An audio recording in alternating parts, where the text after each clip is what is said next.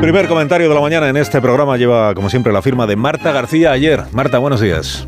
Buenos días, Carlos. Al final, Junts, Junts votó no a la ley de amnistía, votó no a que se aprobara el mismo texto que hace una semana. Dijo que sí. Y andan en el PSOE sorprendidos. Es absolutamente incomprensible, dicen. Les sorprende que los que se saltaron la Constitución les exijan ahora algo que se salta la Constitución. Eso sí que es sorprendente. Que se sorprendan de Junts siendo Junts el partido del principal beneficiario de la amnistía ha impedido que se apruebe la amnistía, que no significa que no se termine aprobando, pero Junts gana 15 días para seguir enredando. Ahora dicen que se les queda corta, no les da la suficiente impunidad, quieren una amnistía integral, integral de masa madre. ¿Va a mantenerse firme el PSOE? ¿Cederá Junts o saltará la legislatura por los aires? La ley no ha salido porque Puigdemont exige que la amnistía incluya los delitos de terrorismo, todos los tipos de terrorismo.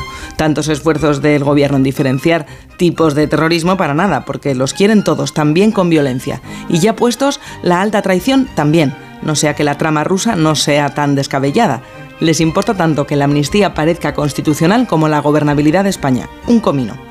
A ver si va a resultar que no era cuestión de concordia, ni de perdonar al bedel del colegio que puso una urna, ni a ese mil y pico de imputados anónimos que servían de coartada para que no pareciera un intercambio mucho más sencillo. Siete votos para Sánchez por la impunidad de Puigdemont. Muchos indepes que ni cometieron actos violentos ni contactos con el Kremlin no entenderán bien que esta ley de amnistía no se aprobara.